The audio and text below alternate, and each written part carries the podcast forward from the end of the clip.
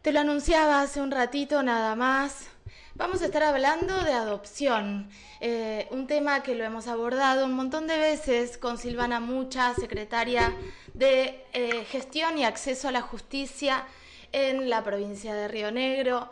Silvana siempre está disponible para charlar sobre este tema y también poder poner sobre la mesa todo lo que está sucediendo con respecto a las adopciones, que es una realidad que imagino debe ser bastante eh, dinámica con respecto a la cantidad de personas que se inscriben, a la cantidad de niños, niñas y adolescentes que están institucionalizados y en condiciones para poder tener un nuevo hogar. Silvana, buen día, Caro te saluda. ¿Qué tal? Buen día, Caro. Muchas gracias por el espacio de poder siempre hablar de la adopción de un, desde un lugar de información como es el, registro único de aspirantes a guarda. Eh, hablemos un poco de ese registro, Sil. Me parece que es importante como retomar todo el tiempo cada vez que traemos esta temática, eh, eh, el poder saber cómo funciona el registro nacional. En principio que tenemos un registro nacional y después hay un trabajo en cada provincia, ¿verdad? Hay un registro nacional único que se llama Registro eh, Nacional de, digamos, no se llama Registro Nacional, sino que se llama Registro de Aspirantes a Guardas con Fines Adoptivos. Este registro es único, es un único registro en todo el país y funciona en un sistema de red de registros, es decir, en cada provincia hay eh, una, digamos, una boca de registro, una boca de registración, porque la base es única. En cualquier lugar que se inscriban las personas de todo el país están eh, vigentes en todas las jurisdicciones. Es decir, las personas hoy no tienen que andar eh, recorriendo distintos lugares del país para inscribirse en juzgados o en, áreas administrativas como su... Ahora hay una única manera de, estar inscrito en el registro que es eh, inscribirse, iniciar los trámites en el lugar de su domicilio, donde tienen el domicilio, inician el trámite y quedan inscritas esas familias para eh, cualquier lugar, para ser convocadas de cualquier lugar del, país. Perfecto. Ahora, Sil, ¿qué requisitos eh, requiere una persona, una pareja, para poder acceder al registro y luego para poder eh, ejercer la maternidad, la paternidad, digo, adoptar un niño, dos o los que quiera? Bien, mira, eh, eh, los requerimientos son mínimos. No, no se requiere ninguna, ninguna información muy extensa. Es decir, la documentación que tiene que ver con la identidad, ¿no? documento de identidad, si hubiera algún tipo de formalidad en el vínculo de las personas adultas que vienen a inscribirse, la constancia de, ese, de, esa formalidad, que no es requisito, esto es muy importante repetirlo, porque hay como una, una sensación, o más que una sensación, veníamos de un sistema bastante más rígido respecto a quienes se podían inscribir y eso hoy no es así en cuanto a conformación familiar, es decir, cualquier persona adulta que esté interesado en adoptar puede inscribirse. Perfecto. Eh, o sea, no es necesario que esté casado, no es necesario que... No se necesita que esté casado, no se necesita unidad... Eh, eh, unión convivencial, no se necesita ninguna formalidad. Lo único que se necesita es que esas personas adultas tengan más de 25 años de edad y por supuesto que eh, eh, superen la instancia de diagnóstico eh, que tiene que ver con las capacidades y habilidades parentales adoptivas. Ahora, es el requisito básico. Esto, esto me parece fundamental porque conocemos un montón de, en mi caso, parejas, parejas eh, conformadas por una mujer y un hombre, parejas conformadas por dos hombres, parejas conformadas por dos mujeres y mujeres solas que han llegado a esta instancia, que son personas que realmente tienen como la la, necesidad de entregar esta posibilidad de darles una vida mejor a niños, niñas, y, y, de repente la sensación que ellos tienen y que es lo que transmiten es que hay trabas que de repente hacen todos los... Eh, eh, les hacen las visitas a las casas, les hacen todas las entrevistas y de repente dicen, bueno, por ahí no es el momento y tienen que volver a inscribirse y digo, y se empieza a hacer como una, una cosa muy tediosa. ¿Cuáles son los parámetros? Y, no lo digo por Río Negro, ¿eh? lo digo en general en otras provincias. Mira, te cuento lo, eh, cómo está eh, contemplado desde lo formal. Obviamente cada provincia tiene su propia mecánica de trabajo, pero desde lo formal, una vez que se reúne la documentación esta eh, mínima que tiene que ver con el DNI, con antecedentes penales, que es todo bastante sencillo de conseguir, o sea, no se pide ninguna documentación muy compleja. Una vez que está todo esto, se pasa a la instancia de diagnóstico, que generalmente la hacen psicólogos, psicólogas, trabajadores sociales, eh, ahí se hace el psico, psicosocial, el informe psicosocial que tiene que ver con que la persona adulta que se está postulando para formar parte del registro, además de querer, pueda enfrentar un proyecto adoptivo.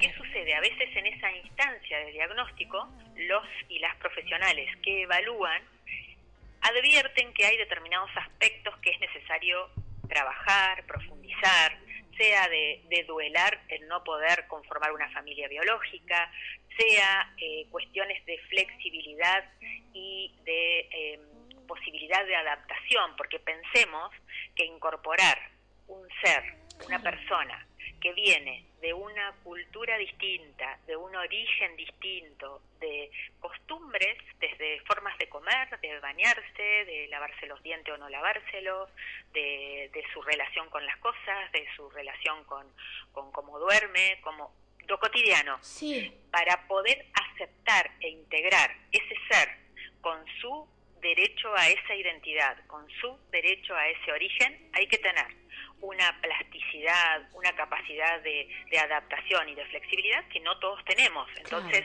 muchas veces eso hay que trabajarlo, muchas veces en esa instancia diagnóstica se dice, mira, todo ok, los vemos bien, vemos que están para un proyecto adoptivo, pero sería importante trabajar esta esta situación o esta, esta, este aspecto. Sí, pensemos... Esto pasa pocas veces, te digo, no es que todas las familias que vienen son menos los casos en los que se determina que es necesario de modo previo a estar inscripto trabajar algo.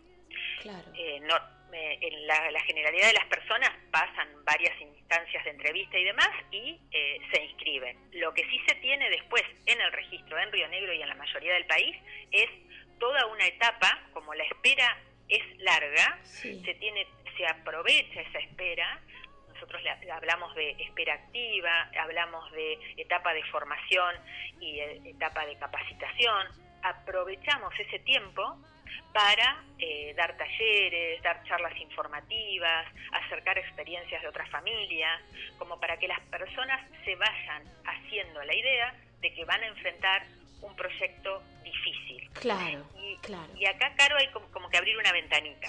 Uno en la cabeza tiene o, se imagina la adopción de bebés y de chicos chiquitos. Primero, que no son las adopciones que hoy tenemos, porque no hay bebés y chicos y chicas chiquitos en estado de adoptabilidad, con lo cual cuando hablamos de adopción, hablamos de adopción de niños y niñas de más de 10, 12 años y de adolescentes. Por eso las complejidades, por eso las necesidades de estar eh, capacitados y formados en qué es, eh, de qué se trata cuando hablamos de adoptar. Sí, sí, que en general hoy esto está como sabido y además me parece que se está haciendo mucho hincapié al menos en la provincia de Río Negro, mucho hincapié en esto, que adoptar un niño, una niña, hermanitos, eh, tiene que ver con una entrega, tiene que ver con una, una, situación no de, de, adquirir algo, digo, dejar de cosificar a las infancias como, bueno, quiero tener un hijo, busco y quiero de esta edad, quiero de, en esta... Exacto. ¿No? Exacto, así es, o sea, no es no es que hay una bolsa, o sea, hablando hablando feo, pero que se entienda. No es que hay una bolsa de chicos y yo vengo a elegir. Claro. Si yo me anoto en un registro para aspirar una guarda preadoptiva, tengo que ser consciente de que los chicos y chicas que están con estado de adoptabilidad son chicos grandes, porque o sea, grandes respecto a este ideario, ¿no? Sí, sí, sí. Estamos hablando de chicos mayores de 10, 12 años o adolescentes, con, eh, con un deber, con una responsabilidad desde el Estado y desde las personas adultas que se inscriben de respetar esas identidades, respetar esos orígenes, respetar ese, ese crecimiento y esa, digamos, ese derecho que tienen los chicos de crecer y vivir en familia. Es decir, lo que viene a ser una familia que se anota en un registro es a garantizar ese derecho a vivir en familia que tienen todos los chicos y chicas. Es importantísimo lo que estás diciendo y esta charla me parece que tiene que ver más con, con, la parte humana. Muchas veces hemos hablado de estadísticas, de cantidad de niños y niñas que hay en la provincia de Río Negro, de los tiempos que vos decís que son tiempos largos porque por ley los niños deberían estar institucionalizados no más de seis meses, pero esto no, no sucede así. Eh, pero más allá de eso, me parece que esta charla es importante, Silvana, porque...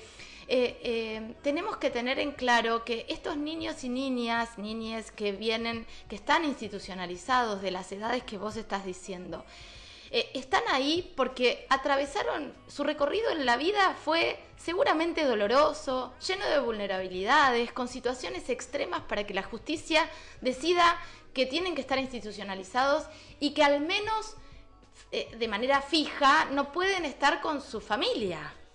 Exacto, o sea, hay que tener claro que, primero, eh, son chicos y chicas, los del sistema de adopción, que vienen de medidas excepcionales. Las medidas excepcionales son aquellas que se toman en el ámbito de los juzgados de familia, eh, o sea, primero el órgano proteccional, cuando va a intervenir en una determinada situación, y luego la, el control de los juzgados de familia, de chicos y chicas que no pueden eh, tener garantizado este derecho a vivir en familia en su familia de origen. Entonces, eso es excepcional porque lo que el derecho pretende, lo que el Estado pretende es que todos y todas podamos crecer en nuestras familias de origen. Claro. Cuando esto no se puede porque la familia de origen no garantiza ese derecho, entonces interviene el Estado con una medida excepcional que es separar al niño o a la niña de esa familia y a partir de allí no siempre se llega al estado de adoptabilidad, porque existen programas en el ámbito de los órganos proteccionales, en el caso de la provincia de Río Negro, la Secretaría de Niñez,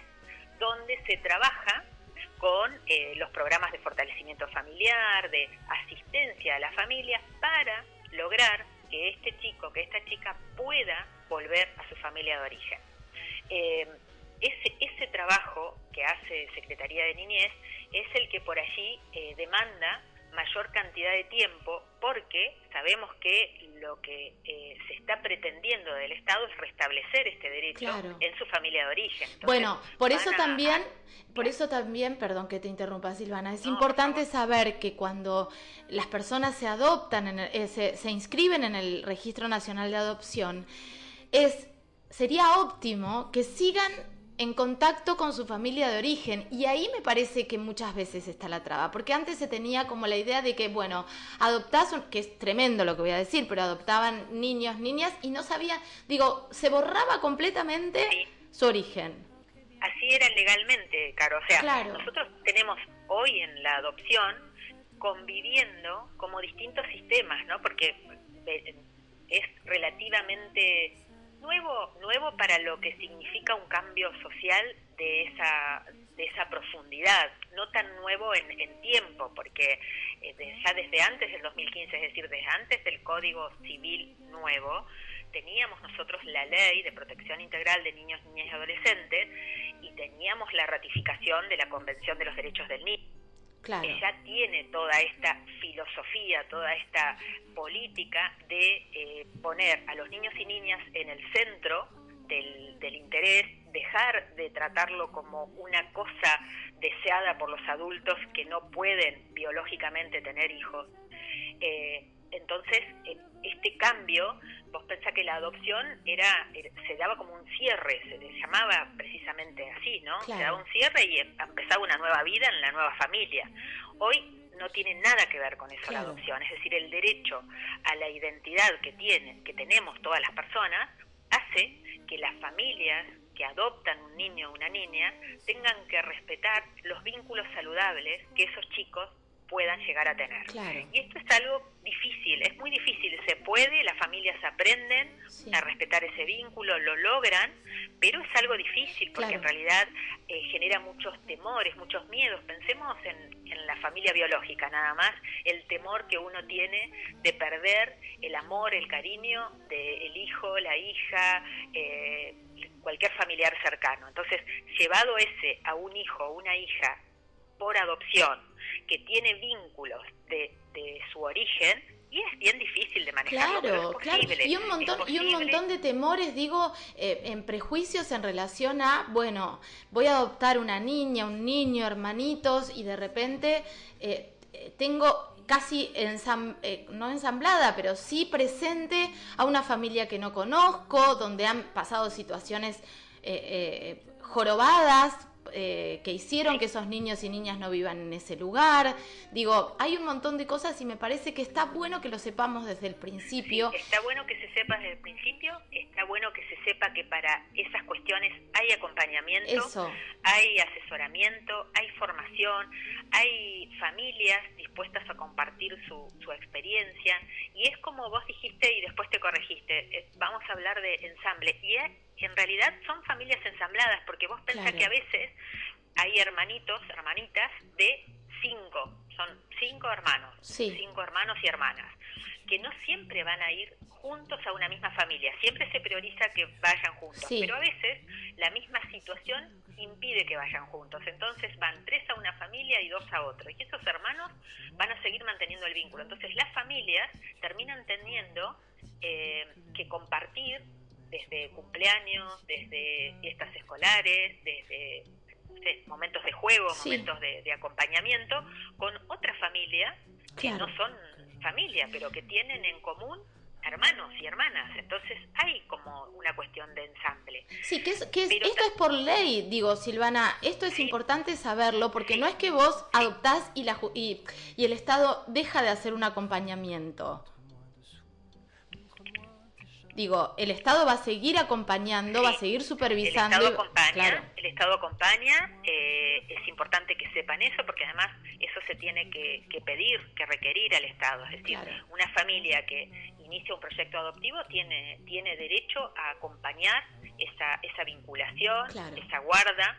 Y otro aspecto, Caro, importante con esto que estamos hablando, es que es otro temor de la familia, que es el miedo a que se lo saquen eh, es decir, eh, automáticamente que inicia este periodo de vinculación, esta guarda preadoptiva, esta reafirmar que el niño o la niña tiene derecho a mantener el vínculo saludable con hermanos, hermanas, algún tío, alguna abuela, empieza a hacer ruido el temor a, y en algún momento, de origen.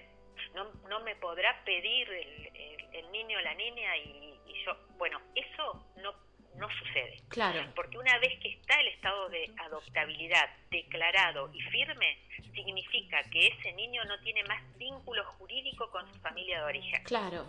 la familia de origen no va a tener ningún derecho ni ninguna posibilidad de reclamar vínculo jurídico. Cuando nosotros estamos hablando de mantener vínculos, pueda seguir visitando a sus hermanos o a sus hermanas, tiene que ver con lo afectivo, tiene que ver con lo vincular, no tiene que ver con el vínculo jurídico. Ese niño, esa niña va a ser hijo, hija de la familia adoptiva.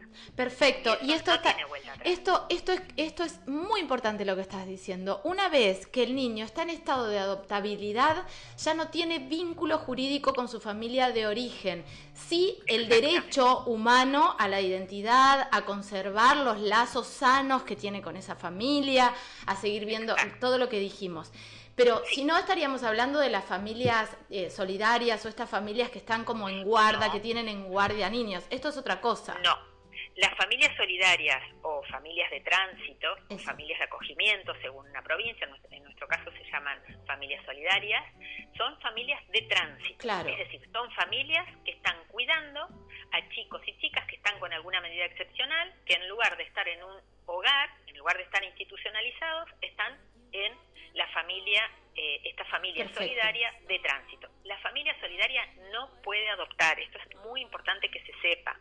No es un camino alternativo a la adopción. La familia, para ser familia de tránsito no se puede estar inscrita en el registro.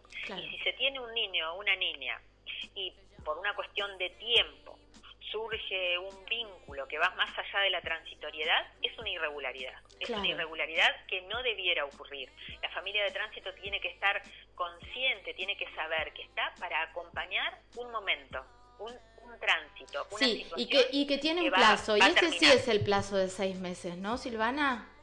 Y es difícil que, se pueda cumplir ese plazo de seis meses. Eh, la verdad es que, que, se supera ese plazo.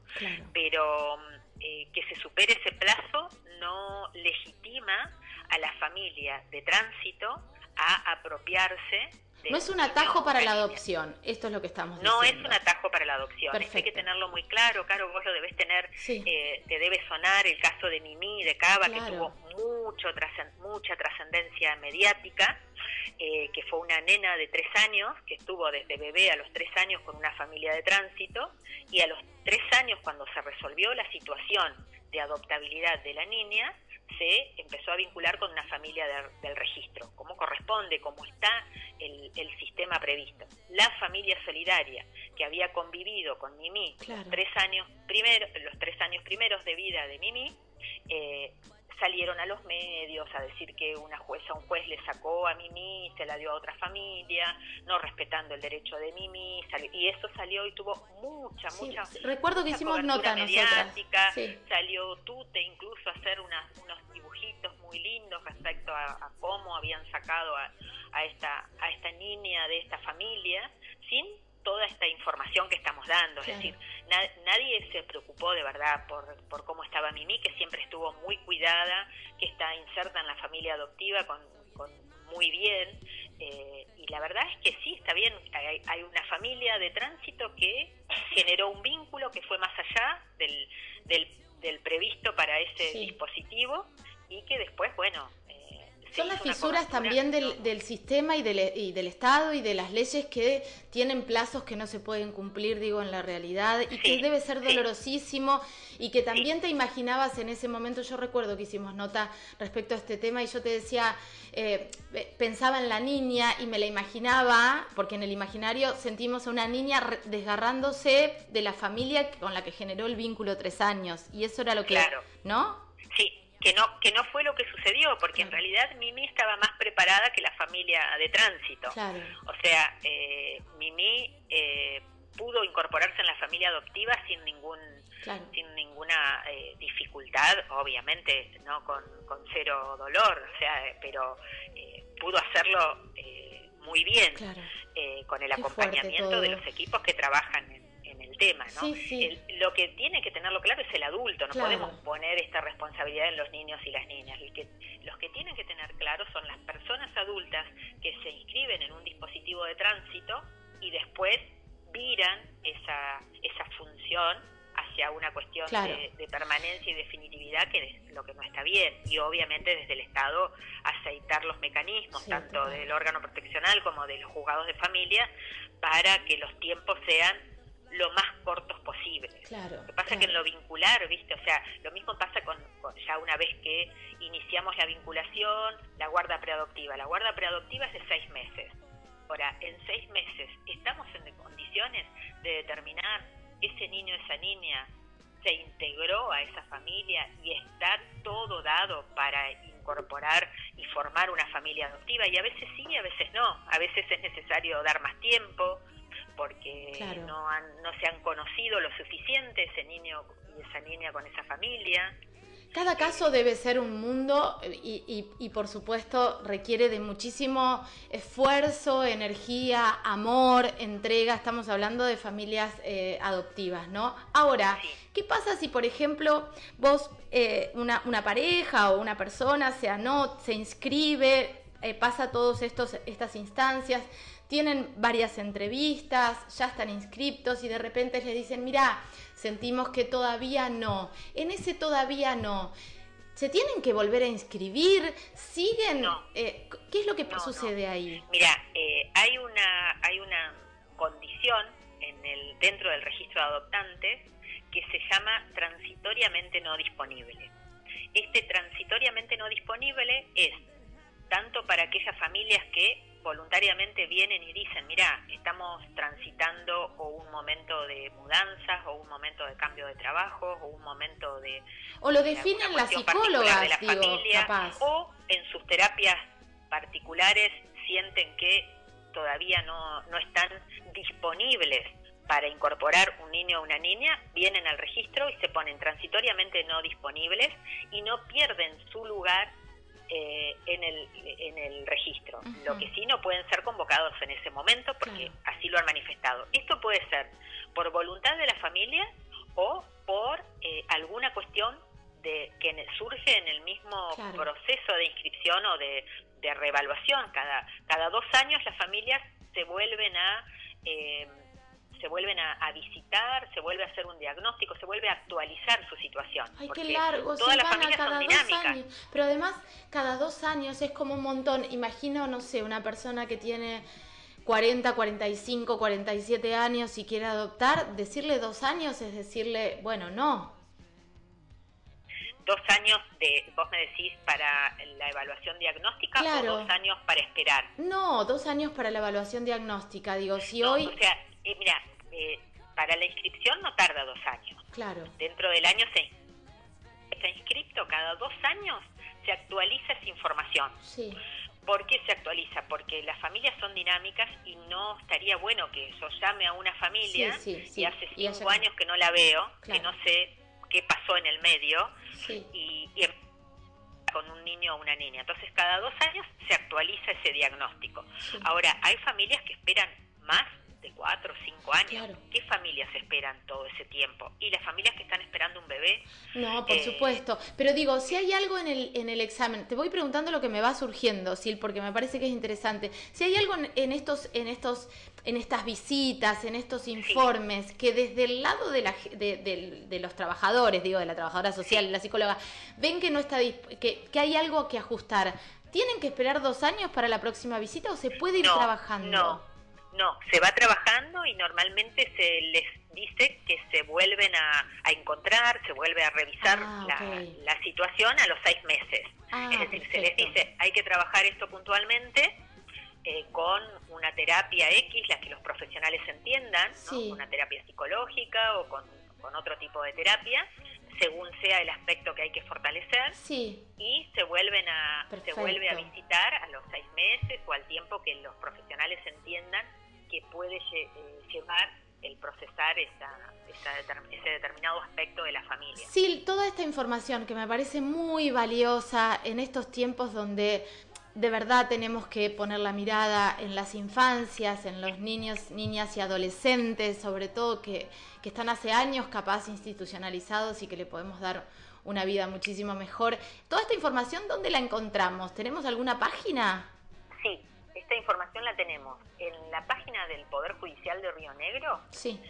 Cuando nosotros ingresamos, eh, en la parte superior, en el tercer en el tercer título que aparece, tenemos uno que es institucional, otro normativa y el siguiente se llama acceso a justicia.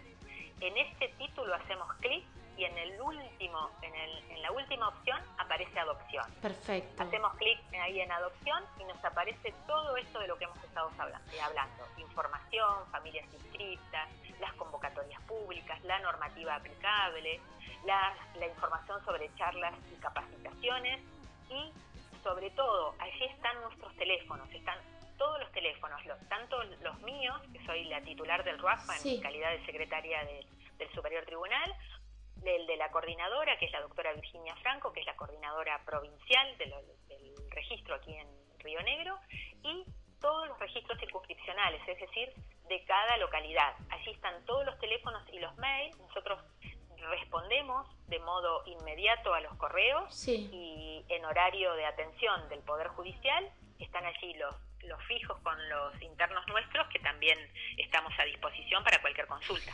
Eh, clarísimo, Silvana, como siempre, un placer charlar con vos y ojalá que esta charla sea una herramienta más para las personas que están en duda, que quieren inscribirse, eh, bueno, y que quieren saber un poco más. Te mando un beso enorme. Bueno, un abrazo, Caro, y muchas gracias por poder acercar esta información a la gente. No, muchísimas gracias a vos. Un beso enorme. Silvana Muchi pasaba por aquí, secretaria eh, de Gestión y Acceso a la Justicia de la provincia eh, de Río Negro, del Ministerio de Justicia, digo, el Poder Judicial de la provincia de Río Negro. Vamos con un poquito de música y enseguida volvemos.